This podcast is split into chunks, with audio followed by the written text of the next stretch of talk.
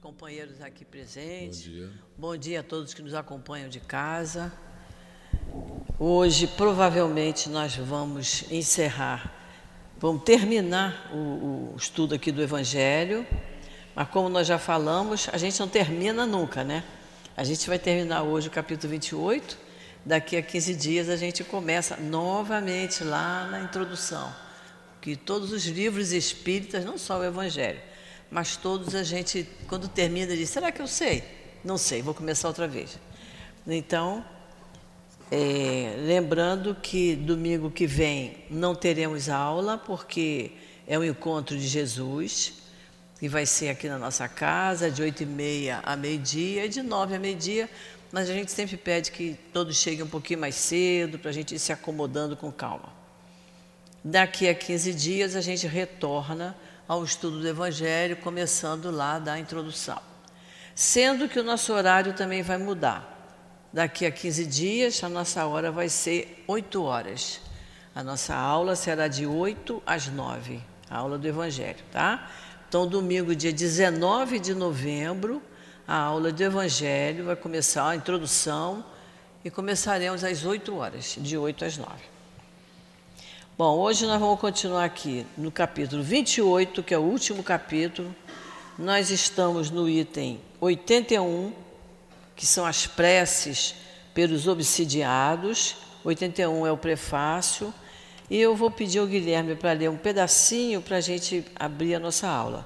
É o terço, quarto parágrafo, que começa assim: Assim como as doenças. Acharam? O quarto parágrafo? Assim como as doenças são o resultado das imperfeições físicas que tornam o corpo acessível às influências perniciosas exteriores, a obsessão é sempre o resultado de uma imperfeição moral que permite o acesso a um mau espírito. Há uma causa física que se opõe uma força física. A uma causa moral é preciso opor-se a uma causa moral. Pronto. Depois a gente continua. Vamos fazer a nossa prece para nós começarmos o nosso estudo de hoje.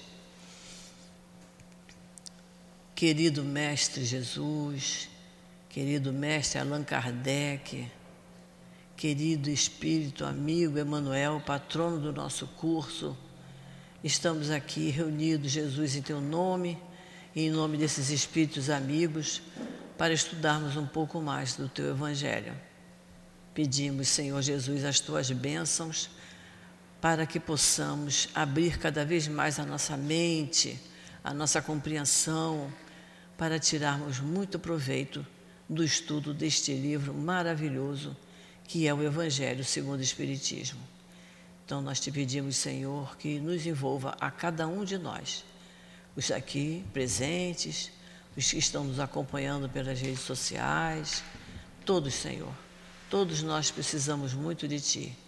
É em Teu nome, Jesus, em nome desses espíritos amorosos, amigos, incansáveis, que trabalham aqui no nosso SEAP, na nossa casa de amor, em nome de Deus, nosso Pai, e damos por iniciado o estudo da manhã de hoje. Graças a Deus.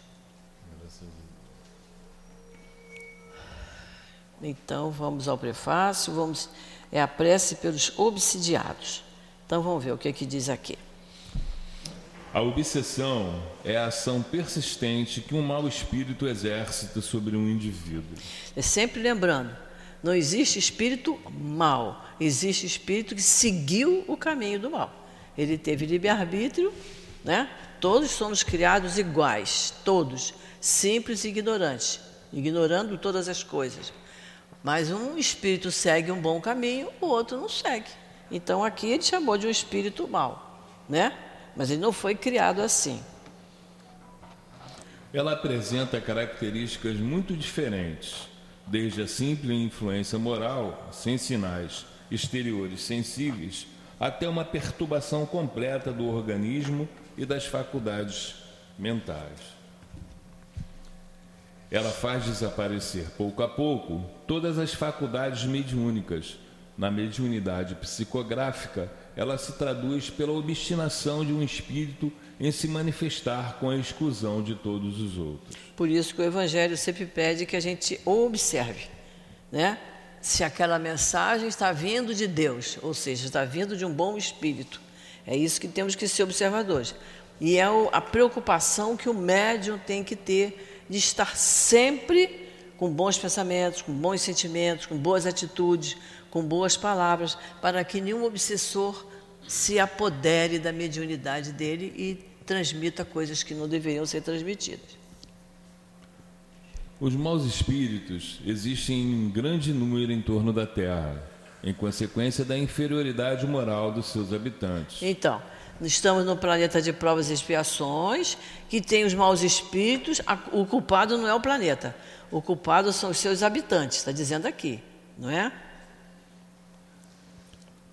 Sua ação maléfica faz parte dos flagelos aos quais a humanidade terrestre está exposta. A humanidade terrestre, quem mora no planeta Terra, que é um planeta de provas e expiações, a gente está exposto a essas situações, como diz o livro dos Espíritos. Estamos expostos a circunstâncias. A gente pode sair daqui hoje, fizemos nosso estudo, oramos, tudo certo, e sermos assaltados ali na esquina. É a característica do país que eu vivo, é em circunstâncias que eu vivo, não é? Quando a gente melhorar, aprimorar moralmente, eu já não vou viver num lugar em que tem assalto na esquina. Vai depender só da minha evolução moral. Mas enquanto tiver que estar aqui no planeta, eu vou passar pelas situações que o nosso mundo terrestre nos oferece. A obsessão assim como as doenças e todas as tribulações da vida, devem ser consideradas como uma prova ou uma expiação e aceitas como tal. Assim como as doenças são o resultado das imperfeições físicas que tornam o corpo acessível às influências perniciosas exteriores, a obsessão é sempre o resultado de uma imperfeição moral que permite o acesso a um mau espírito. A gente entende isso, né? A doença é devido a uma imperfeição física. Se eu como muito, se eu bebo muito, se eu como comida errada, é claro que meu físico, a minha parte física vai se ressentir, né? Como a obsessão é o resultado de uma imperfeição moral. Quando a gente eh, procura se livrar de todo mau pensamento, de todo mau sentimento, quando a gente melhora o nosso vocabulário, os obsessores dizem: ah, ela está muito sem graça eu vou chatear aquele outro ali que está abrindo porta para mim, né? É, isso, é assim que eles agem. Então, é, depende muito da, do nosso aperfeiçoamento moral. A uma causa física se opõe uma força física. A uma causa moral é preciso opor-se uma causa moral. Para nós preservarmos da doença, fortificamos o corpo. Para nos garantirmos contra a obsessão, é preciso fortificar a alma. Daí a necessidade de o obsidiado trabalhar pelo seu próprio aperfeiçoamento, o que, na maioria das vezes, é suficiente para libertá-lo do obsessor, sem recorrer a pessoas estranhas.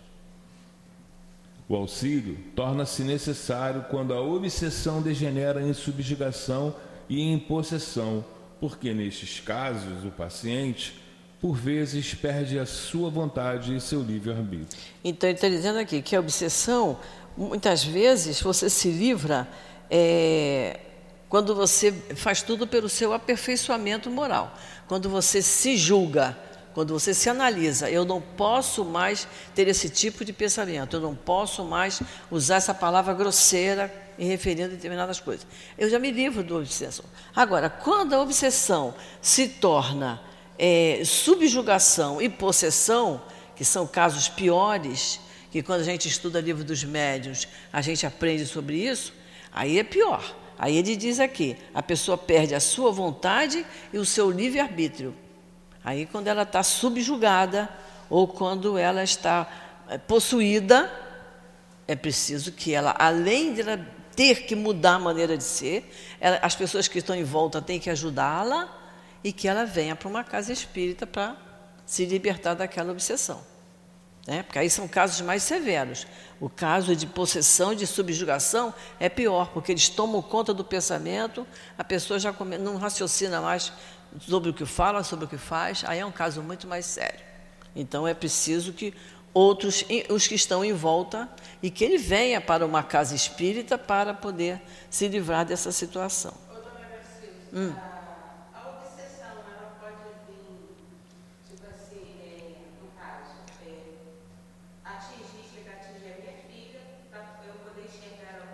Pode, pode. Aí você sente que é uma, é uma carga dupla, que você tem que se equilibrar e ajudar a sua filha, acompanhá-la sempre, equilibrá-la sempre, né?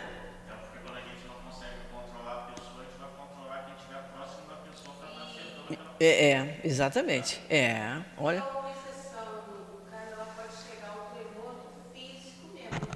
Ah, pode, pode, pode refletir no corpo físico pode refletir no corpo físico. Olha como é sério o negócio, né? É, eu me relato porque na, na, eu muito nova, eu lembro de uma moça que ela estava, tipo, sendo furada assim. É. E ela dizia que o padre era dela. É. E aí, isso aí era o julgamento dela. É. É.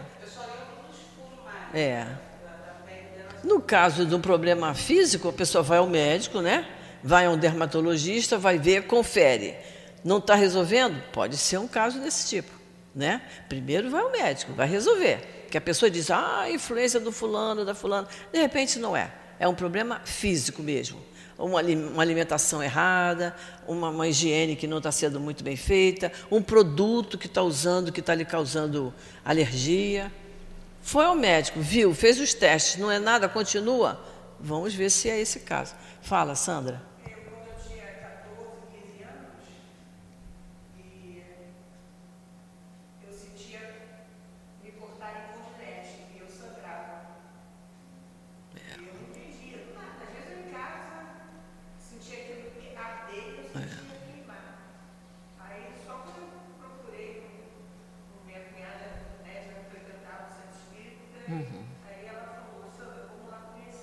Isso. Aí que eu vim entender isso. Vim entender, é. Realmente eles podem transferir. É, é. Aí só a gente mudando, aí depois do 17 já não aconteceu mais. É isso, é. Mas eu sentia, mas é. assim, até uns 4 anos atrás, de vez em quando eu sinto, sentia eles me empurrarem. É, entendi. É. Sentia aquela influência, né? É, nesses casos, em geral, em primeiro a pessoa vai a um psicólogo, né? Porque é um problema que a cabeça não está funcionando bem, mas concomitantemente indo para uma casa espírita ajuda muito. É. É, você teve essa felicidade de ser trazida logo, né? Mas há pessoas que não, né? Uma mãe, um pai vê um filho, uma filha fazendo isso, leva. O bom de ir a um, a um profissional médico é porque a pessoa pode falar né? que às vezes o filho ou a filha não tem coragem de falar para pai e mãe o que está sentindo, porque não está entendendo o que está fazendo aquilo, mas vai falar para um profissional que é estranho. É mais fácil se abrir com o estranho. Mas que o trabalho na casa espírita ajuda muitíssimo e você teve a felicidade de ser trazida para uma casa espírita. Muito bom. Vamos lá. A obsessão é, quase sempre, o resultado de uma vingança exercida por um espírito que, na maior parte das vezes, tem sua origem nas relações que o obsediado teve com o obsessor em uma existência precedente. Isso. Ver capítulo 10, item 6 e capítulo 12, item 5 e 6. No capítulo 10 é quando ele pede que a gente se reconcilie com os nossos inimigos, né? E o item 12 é amar os inimigos, ou seja, orar por eles. Quanto mais a gente orar, mais o inimigo se afasta. Né? É isso que ele está pedindo para a gente recorrer. Quando a gente é bom por isso, quando a gente chega no final do Evangelho, ele manda que a gente volte lá, volta lá para ver. Então, quem tiver com lápisinho aí, é bom escrever. Capítulo 10, Bem-aventurados misericordiosos. Esse item 6 é que vai falar do, da reconciliação. O capítulo 12, Amar o inimigo. Item 5 e 6 é é, é, prece pelos inimigos desencarnados, que já lá no capítulo 12, ele já pede para a gente fazer isso. E aqui no 28, a gente aprendeu, vem os modelos de prece que a gente pode fazer para os desencarnados. Nos casos de obsessão grave, o obsediado está como envolvido e impregnado de um fluido pernicioso que neutraliza a ação dos fluidos salutares e os repele. É desse fluido que é preciso libertá-lo. Ora, um fluido mal não pode ser repelido por um outro fluido mal.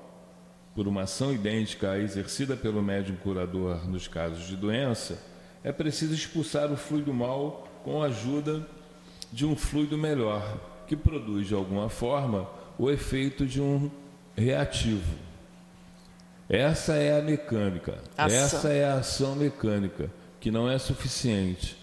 É preciso também, e principalmente, agir sobre o ser inteligente com o qual é necessário ter o direito de falar com a autoridade. E esta autoridade é concedida apenas pela superioridade moral. Quanto maior a superioridade, maior a autoridade. Olha que coisa interessante, né? Se a pessoa está obsidiada, está sofrendo a, a, a, a, como é que se diz? O, o, o trabalho feito por um espírito mal, não pode o médium que vai conversar com aquela pessoa que está doente falar de uma maneira agressiva.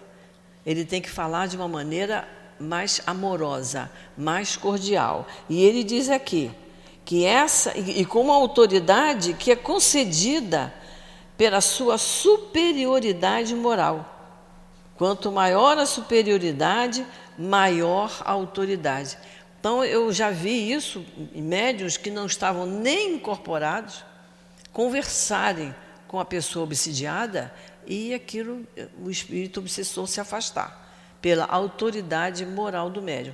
Olha como o trabalho do médium é de uma importância fora do comum. Ele vai trabalhar muito melhor. Eu me lembro que eu, uma época, eu, eu trabalhava junto na obra social com uma médica que era psiquiatra e ela me disse: eu, como psiquiatra, sempre me esforcei para fazer o melhor. Mas quando eu entrei para a doutrina espírita, o meu trabalho como psiquiatra duplicou em qualidade. Porque aí, ela, cada vez que entrava um paciente, ela olhava para ele e pedia aos bons espíritos, pedia a Jesus que a orientasse da melhor forma possível para que aquela consulta tivesse o efeito que aquele paciente estava precisando. Olha como ajuda, né? Então ela era, ela, te, ela aprendeu isso, né? Como você aprendeu a se livrar do seu problema, né? E a gente aprende a se livrar dos nossos problemas quando a gente põe a cabeça da gente na doutrina espírita integralmente, né? Isso é, é muito importante. Como sugestão, dona Gracilda, hum. É, eu acho que todo médium deveria praticar essa prece que está aqui no Evangelho, que, a prece 80. Isso, que nós lemos semana passada, para o médium curador. Essa prece, é. essa prece ela tem uma relevância para o médium, assim como o Pai Nosso está para todos nós cristãos. É, o item 80. É, eu acho ela muito emocionante. É.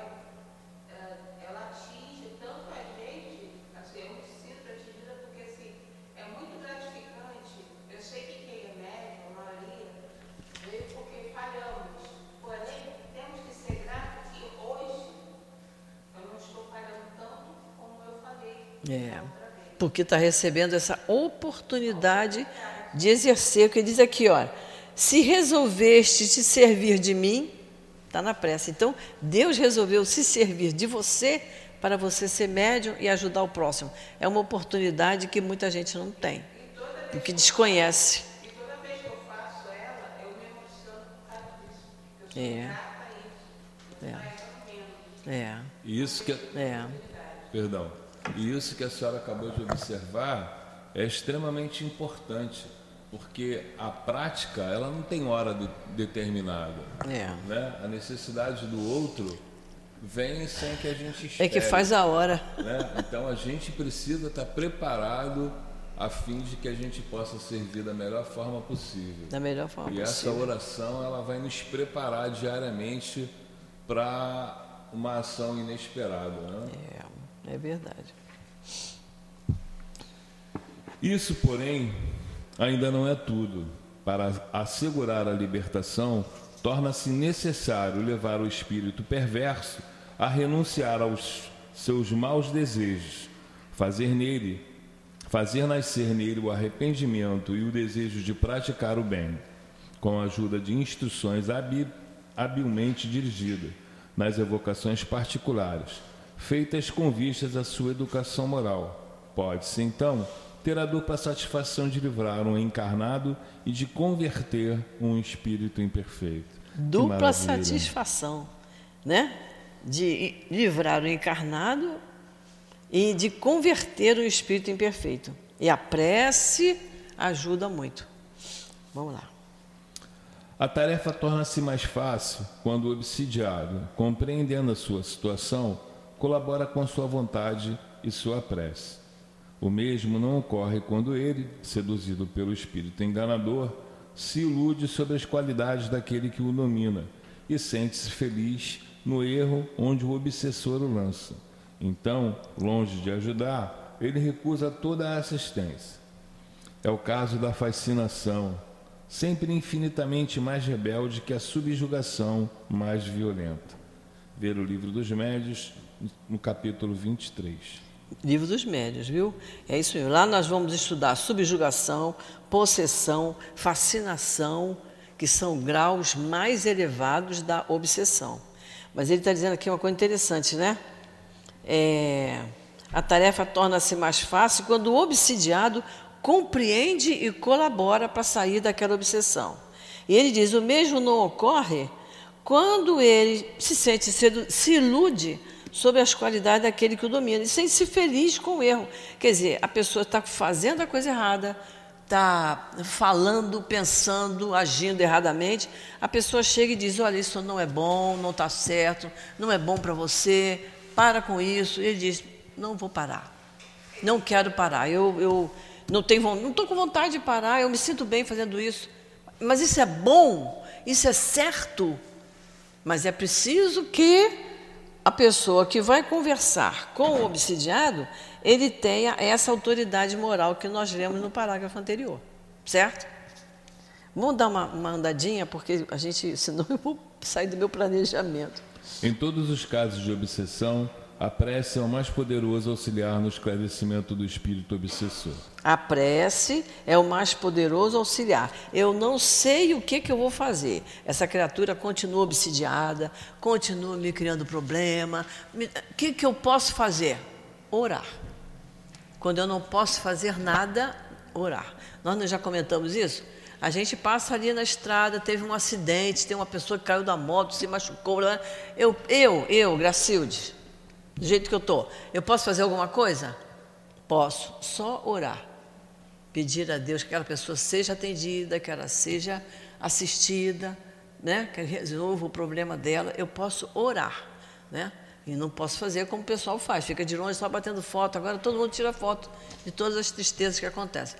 E esquecem de orar. É isso que tem que ser feito.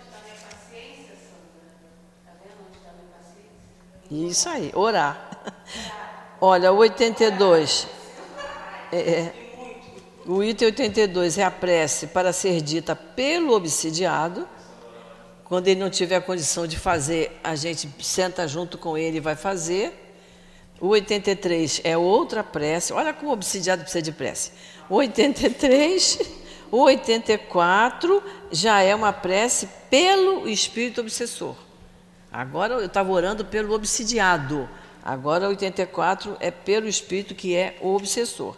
E é uma prece enorme, mas que vale a pena a gente dar uma lidinha, porque a gente nunca sabe quando a gente está assim, nervosa, irritada, batendo com as gavetas.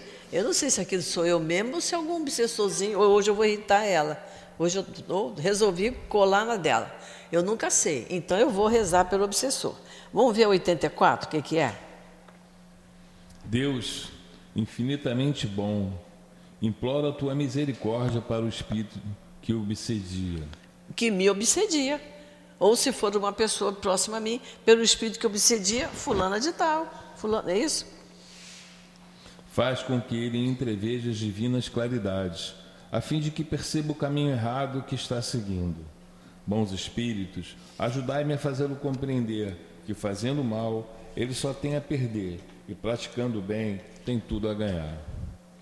Espírito que te satisfazes atormentando. Fulano. Escuta-me, porque eu te falo em nome de Deus. Se quiseres refletir, compreenderás que o mal não pode conduzir o bem e que tu não é mais forte que Deus e os bons espíritos. Eles poderiam ter preservado Fulano É. de toda agressão da tua parte. E se não o fizeram, foi porque Você é. de- fulano Fulano. deveria passar por essa prova. Mas quando ela terminar, impedirão qualquer ação tua contra ele. O mal que lhes tiver feito, em vez de prejudicá-lo, servirá para o seu adiantamento, fazendo-o mais feliz. Assim, a tua maldade terá sido pura perda de tempo e fatalmente se voltará contra ti. Quer dizer, quando a pessoa vence a prova, né? vence o momento difícil, que ela leve aquilo como sendo um processo educativo. Então, se ela compreender o que está passando, pela, aquela prova que está passando, se for um processo educativo e que ela entenda, ele diz aqui, né? Servirá para o seu adiantamento, fazendo mais feliz. Né? Quando a gente eh, passou por uma situação difícil e venceu, que a gente possa dizer, como diz o Evangelho, eu fui o mais forte, né? a gente fica mais aliviado, a consciência mais tranquila, porque eu consegui passar por aquilo e vencer. Né? E aí a maldade do espírito obsessor terá sido pura perda de tempo, né? fazendo mal para uma pessoa que conseguiu se livrar daquilo. Muito bem, vamos lá. Deus que é todo poder e os espíritos superiores, seus delegados, que são mais poderosos que tu, poderão então pôr um fim a essa obsessão quando o desejarem. E a tua tenacidade, Tenac, tenac, tenacidade se esfalecerá diante dessa suprema autoridade. Porém, por ser bom, Deus quer te deixar o mérito de terminá-la por tua própria vontade. Olha só, não é? Eu, eu faço isso porque Deus quer. Eu fiz isso porque Deus quis. Isso aí acabou. Porque... Não, Ele deixa isso por sua conta, para que o mérito seja nosso. Então eu estou passando por uma dificuldade. Eu faço a minha oração. Eu peço a Deus que me ajude. Eu confio nele plenamente e eu venço aquilo. Eu posso dizer, eu fui o mais forte, mas é com a certeza absoluta que foi Deus que me fortaleceu. Nós temos que entender isso. É Deus que nos fortalece. É uma oportunidade que ele te concede e, se não aproveitares, sofrerá deploráveis consequências. Grandes castigos e cruéis sofrimentos te esperam. Serás forçado a implorar a piedade e as preces da tua vítima, que já te perdoou e ora por ti, o que é um grande mérito aos olhos de Deus e apressará a libertação dela. Como somos todos filhos de Deus, não importando o que, o que faça de bom ou de errado, somos todos filhos de Deus. E na questão 1006 do Livro dos Espíritos, ele fala isso. Há um momento em que o espírito problemático ele sente a necessidade de ser feliz. A irresistível, o Livro dos Espíritos ainda coloca esse termo. O espírito mal sente a irresistível necessidade de ser feliz. É o que ele está falando aqui. Não é? Ele diz aqui, ó. Serás forçado, está falando para o, o obsessor. Serás forçado a implorar a piedade e as preces da tua vítima. Vai chegar um ponto que ele cai em si e diz: Como eu estou maltratando aquela criatura? Como eu estou prejudicando aquela criatura? Aquele momento da virada. E ele então vai implorar a piedade e as preces da sua vítima. Vítima que já o perdoou e ora por ele. E o que é um grande mérito para essa vítima aos olhos de Deus. E isso apressará a libertação dela, da vítima. Mas a vítima, como- conforme ela vai orando e vai se libertando, ela vai ajudando o obsessor também. Certo? Porque ela vai ficando sem graça para ele, ele já não sente mais tanto prazer em estar junto dela ali, perturbando, minando a criatura. Ela, então, a prece dela, o comportamento dela, vai fazer enxergar que ele está errado. Que coisa boa da gente entender que a gente pode fazer por nós e pelo outro ao mesmo tempo. É uma questão de, de vontade, de perseverança, né? de fazer a prece com muita vontade. Reflete, pois, enquanto ainda é tempo, porque a justiça de Deus pesará sobre ti, como sobre todos os espíritos rebeldes. Está falando por obsidiado, né? Reflete, porque a justiça de Deus vai pesar. Está errando? Está errando. A gente não bota o nosso filhinho de dois, três anos, quando faz uma bobagem seguida da outra, não bota ele na cadeirinha lá para pensar? Não bota ele de castigo? Deus vai, vai a, a, a justiça dele tem que funcionar, porque ele quer que a gente progrida. Então tem que ser. Lembra-te de que o mal que fazes neste momento forçosamente terá um fim, enquanto que, se persistires na tua insensibilidade, os teus sofrimentos irão aumentando incessantemente. Está alertando o obsessor que o mal que ele faz nesse momento, forçosamente, vai ter um fim. Ele não vai poder, porque o, obsidiado vai, vai chegar um momento que não vai resistir, não é? Ou vai resistir através da prece, através da sua conduta. Agora, se ele persistir na insensibilidade, os sofrimentos dele irão aumentando. Né? Então, o obsessor, tomando conhecimento disso, ele tem que mudar. É como uma pessoa que é, bebe, bebe, bebe, bebe, e a gente fala para ela: olha só, quanto mais você beber, mais você vai estragando o seu organismo. Né? Vai ter uma cirrose, vai morrer aí com problema do fígado. Né? Vai se tornando uma pessoa desagradável. Nada pior do que aturar um bêbado, né? vai se tornando uma pessoa desagradável. Se a pessoa não enxerga isso, eu tive uma moça que trabalhou para mim que o marido dela acabou morrendo. Porque ele vinha lá, não sei de onde, para sentar lá na porta do prédio para ficar chorando, chorando para vir acolhê-lo. Mas ela dizia: Eu não vou. Não adianta eu ir lá, sentar do lado dele, conversar com ele, ou ir embora, porque no meio do caminho ele vai me largar e vai entrar no bar e vai beber outra vez. Entendeu? E aí, passado um tempo, ele acabou sendo internado e morreu com a cirrose. Destruiu o fígado dele e o, certamente todo o aparelho digestivo. Além de ter destruído a mente dele, porque ele não raciocinava mais. Então, chega uma hora que, olha como ele diz aqui, os sofrimentos irão aumentando incessantemente se você não fizer nada por você. No caso, o obsidiado. Se ele não, também não fizer um, uma parte, chegue logo aquele momento em que ele sinta a necessidade de ser feliz que todos vão ter esse momento. O sofrimento é o freio daquele que caminha no sentido contrário do amor. É, porque é, então, é o freio, é o processo educativo que Deus nos dá, né? Quando estiveres na terra, não terias achado estúpido sacrificar um grande bem por uma pequena satisfação de um momento? Acontece o mesmo agora que és espírito. O que ganhas com o que fazes? o triste prazer de atormentar uma pessoa, o que não impede que sejas infeliz, por mais que digas o contrário, e te fará mais infeliz ainda no futuro.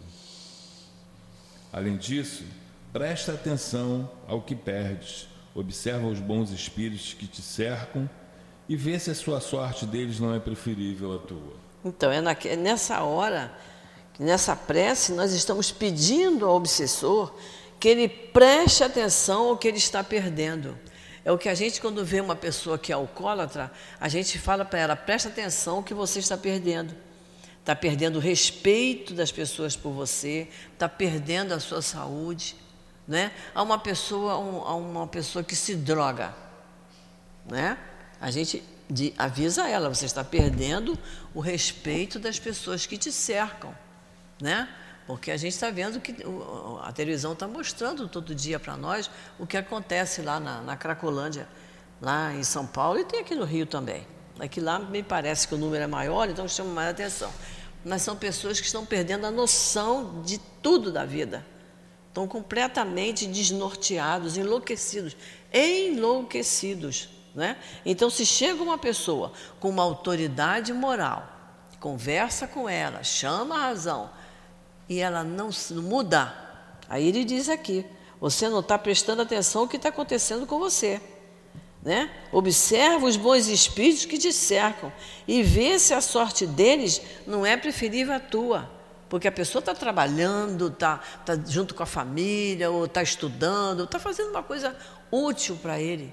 E a bebida, o vício, não traz nada de inútil, né? É só um desperdício de dinheiro e dependendo da droga que use, leva até ao roubo, né? Para poder ter cada vez mais e mais. A felicidade que eles desfrutam será partilhada contigo quando tu o quiseres. É, quando ele se regenerar, né? E quiser voltar para a família, ele terá aquele amor de volta. O que é preciso para isso? Implorar a ajuda de Deus, fazer o bem em vez de fazer o mal. Sei que não pode se transformar de repente, mas Deus não pede o impossível. O que Ele quer é a boa vontade. Tenta e nós te ajudaremos.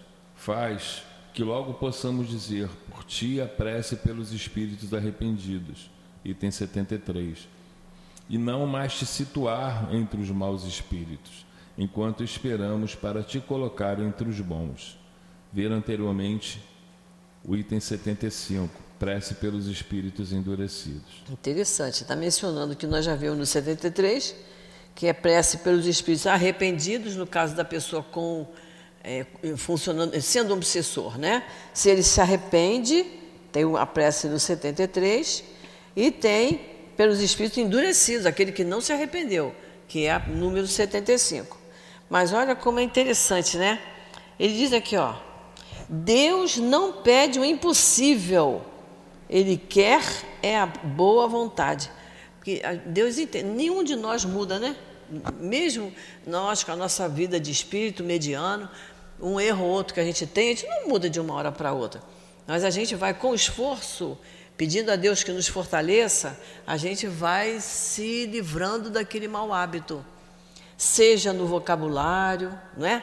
Às vezes a pessoa, por qualquer coisinha, diz uma palavra é, ofensiva, ou diz uma palavra grosseira, e os espíritos inferiores gostam de ficar junto de quem usa vocabulário grosseiro. Eles falam assim: opa, esse é dos meus, eu também gosto muito dessa palavra. Vou ficar, vou colar nele. Imagina a companhia da Gonçalves. Oh, mas a gente, sentia, a gente sentia que não era uma pessoa feliz, né? Que Deus ajude a ela, né? Então é isso que ele está pedindo aqui. Deus quer que a gente tenha a boa vontade para melhorar. E aí, na prece para o obsessor, ele diz: tenta e nós te ajudaremos. Que coisa boa, né? Quando você sabe que tem alguém que está ali para te ajudar. Ajudaremos como? Através da prece, nós te ajudaremos. Faz que logo possamos dizer por ti a prece pelos espíritos arrependidos. É a graça, momento... né, dona Graça? Hein?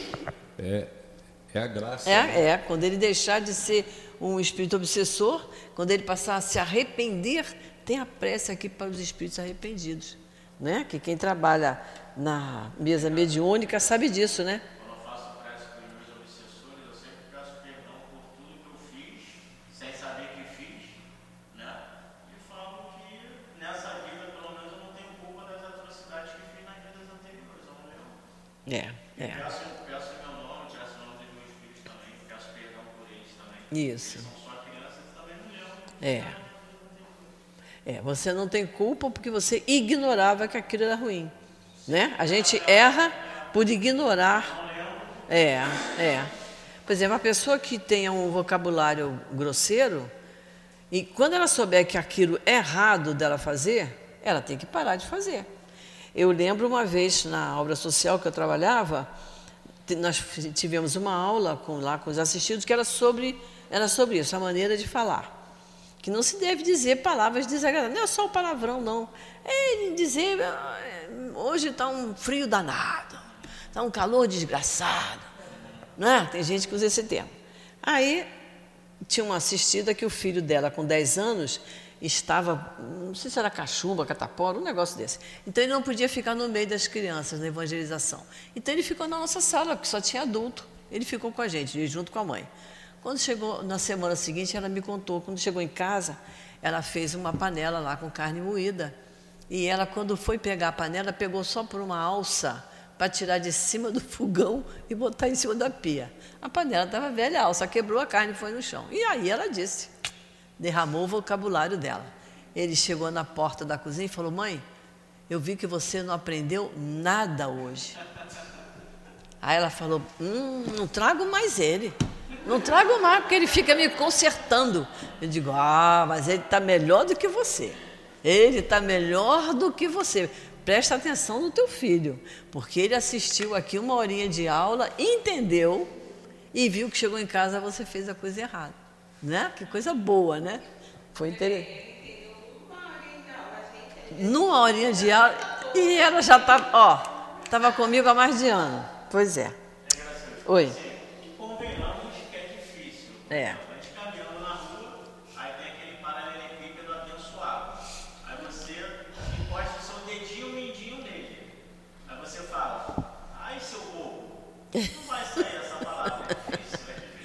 Mas se disser a outra, vai parar a dor do dedinho?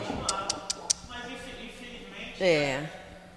pode ser que seja mais forte do que a gente, mas é quase cultural. Você dá aquele tropeção e Respira fundo e diz: Não acredito que isso aconteceu comigo. É uma grande coisa, fala, uma frase inteira assim, ó. É. É. É. É. Não é? Você pode dizer isso, né? Não acredito que isso aconteceu comigo, né? Às vezes eu digo assim: Ó, eu estou trabalhando, hein? Eu dei uma cotovelada aqui na pia, mas eu estou trabalhando. Presta atenção no que eu estou fazendo. Estou falando com ele ali para não me perturbar, entendeu? tô na fase do meu Deus pagando. Ai meu Deus! É, embora o primeiro mandame- mandamento é não usar o nome de Deus em vão.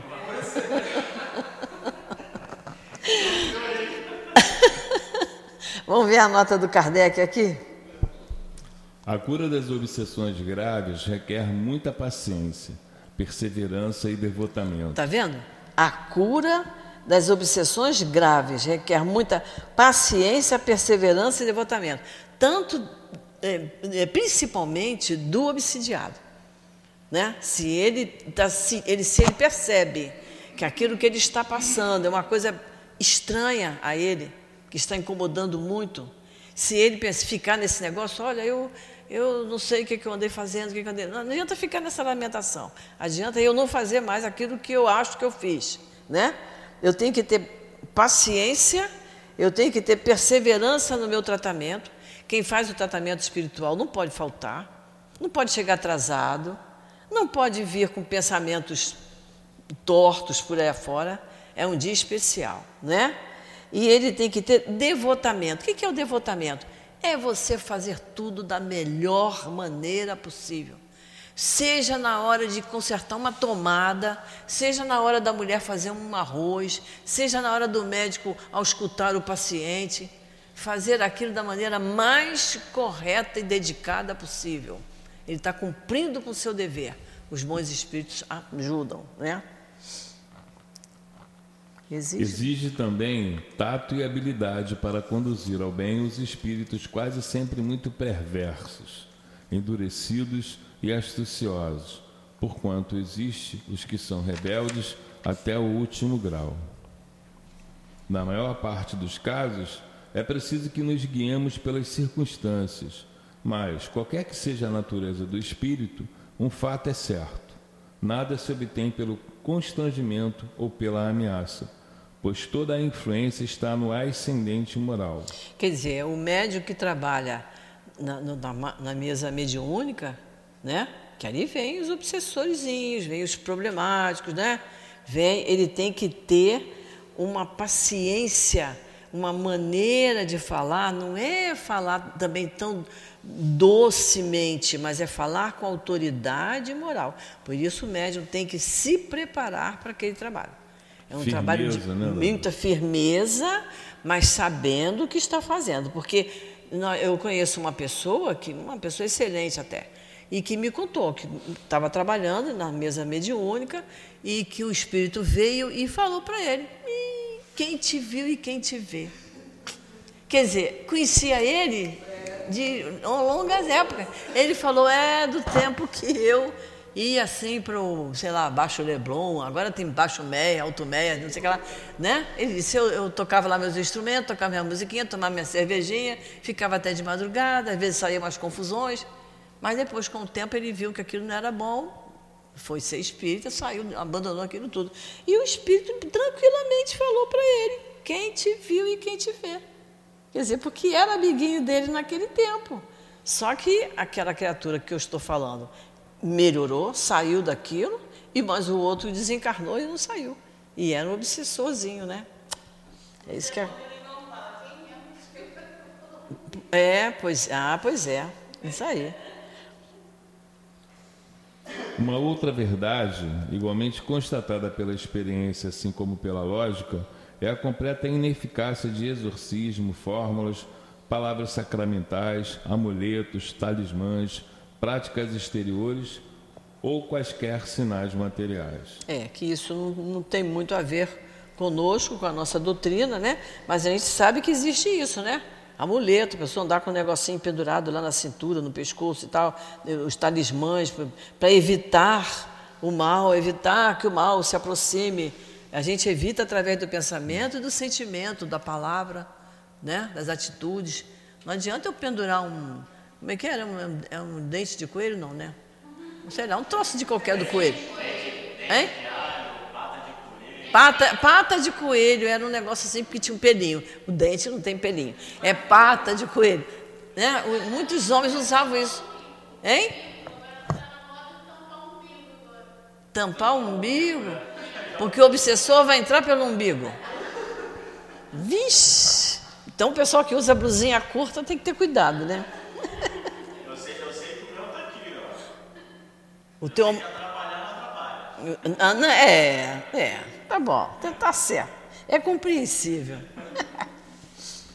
A obsessão muito prolongada pode ocasionar desordens patológicas, exigindo frequentemente um tratamento simultâneo ou consecutivo, seja magnético, seja médico, para reestabelecer o organismo.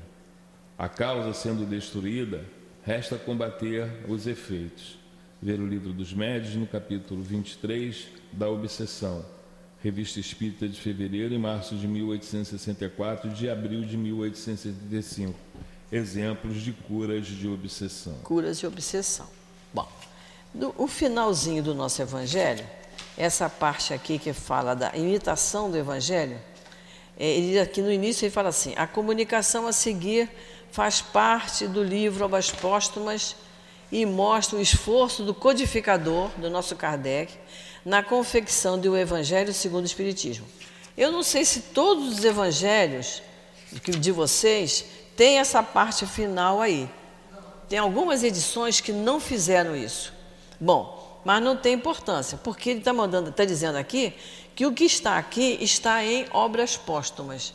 Então, vocês, meu livrinho está velhinho, só, tá, parece até mais velho do que eu. Esse livrinho aqui, Obras Póstumas, que é de Kardec, excelente. Quando ele está na parte, na segunda parte, que Kardec falando a minha iniciação no Espiritismo. Esse livro aqui é muito bom. Quando a gente entra para a casa espírita, a gente estuda o que é o Espiritismo né? vai falar do início do Espiritismo, vai falar um pouco de Kardec, apresentando Kardec para nós. Esse livro aqui, Obras Póstumas. O que é póstuma? Depois de morto. Ele deixou os escritos e o livro foi então é, confeccionado depois da morte dele. Mas ele escreveu muita coisa. Então, ele aqui nesse livro, na segunda parte, ele explica a iniciação dele no Espiritismo e depois ele vem falando, gente, desse mesmo capítulo, tem um diálogo que é muito interessante. Não vai dar tempo de eu ler tudo, eu vou só ler algumas coisas aqui. No dia 11 de dezembro de 1855, ele estava na casa do senhor Bodin. A médium era a senhora Bodin, era a mulher do, do dono da casa. O título que ele botou é Meu Espírito Protetor. Ele pergunta ao espírito de Zéfiro, que era o espírito protetor na época. Ele pergunta assim: há no mundo dos espíritos algum que seja para mim um bom gênio, bom espírito? E a resposta foi: sim. Ele perguntou: é o espírito de um parente? Olha a curiosidade do Kardec: é o espírito de um parente ou de um amigo? E o, e o espírito Zéfiro respondeu: nenhum nem outro. O que, que ele foi na terra? um homem justo e sábio. O que, que eu devo fazer para alcançar a benevolência dele? fazer todo o bem que puderes para chegar aos pés dele. Qual o sinal por onde eu poderei reconhecer-lhe a intervenção? Ele disse: a satisfação que experimentares. Quer dizer, quanto mais satisfeito, mais feliz ele estiver, é porque ele está se aproximando, né? É, há algum meio de invocá-lo? Qual é? Ele falou: ter fé viva e chamá-lo sempre que puder. Depois de morto, eu vou reconhecê-lo no mundo dos espíritos? E o espírito respondeu: Que dúvida! Ele virá receber-te e felicitar-te, se tiveres satisfeito o teu compromisso.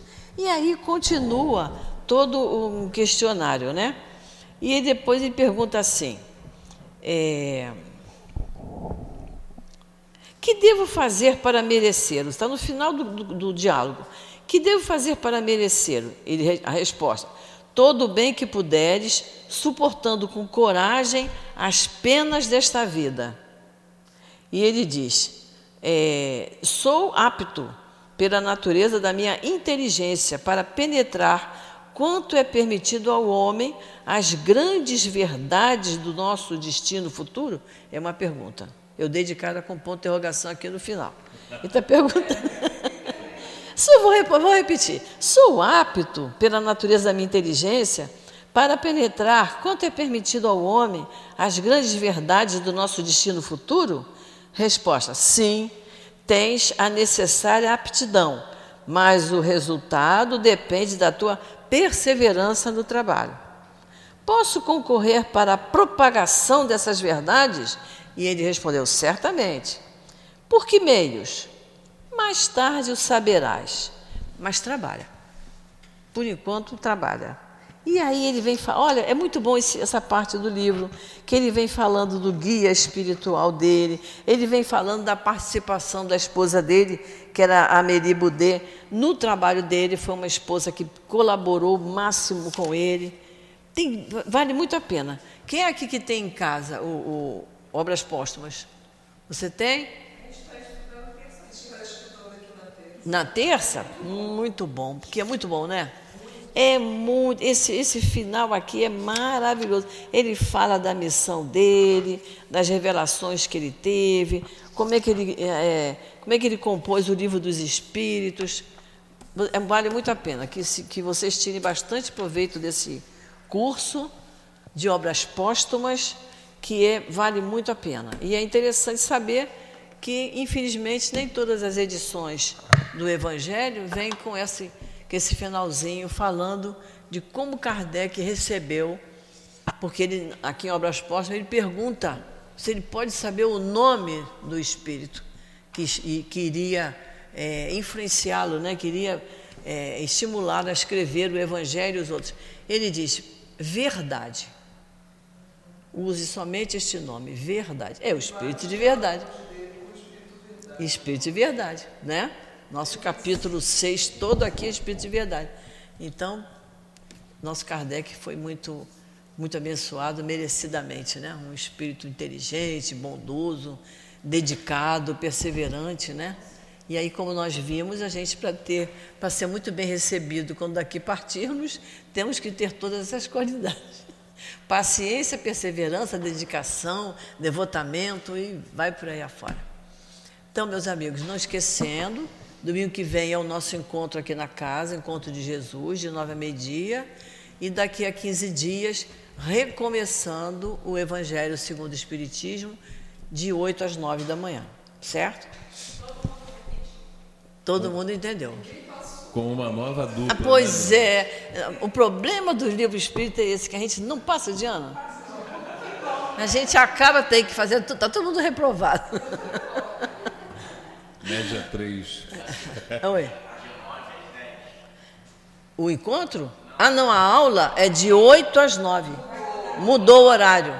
Vai ser de 8 às 9. Mudou o é. horário e mudou e mudou os orientadores, né, dona? É, teremos aqui uma uma variedade. Muito bom. Então vamos fazer a nossa prece para a gente encerrar. Nós te agradecemos muito, Jesus, pela oportunidade que temos.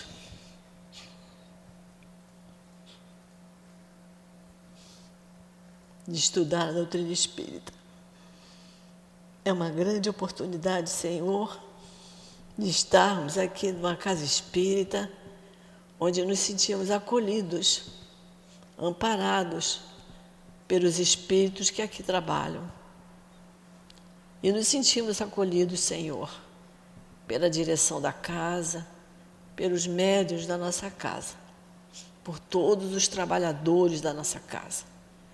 Permita, Senhor, que tenhamos sempre a nossa vontade de estar presente aqui no nosso SEAP, na nossa casa de amor. Que possamos ter sempre a nossa vontade fortalecida. Pedimos, Senhor, que nos ampare sempre, que nos proteja, que nos ajude, porque nós precisamos sempre muito de Ti. Precisamos dessa doutrina maravilhosa, Senhor. Precisamos do amparo dos bons espíritos. E precisamos muito, muito de Deus, nosso Pai. Que tenhamos essa consciência de que temos que ser sempre submissos à Tua vontade, à vontade dos bons espíritos e à vontade de Deus, nosso Pai. Então, Jesus, em Teu nome, em nome do nosso querido amigo altivo, nosso querido doutor Ermo, e todos os espíritos amorosos que aqui trabalham. Em nome de Deus, nosso Pai, que nós encerramos o nosso estudo da manhã de hoje. Fica conosco, Senhor, agora e sempre. Graças a Deus.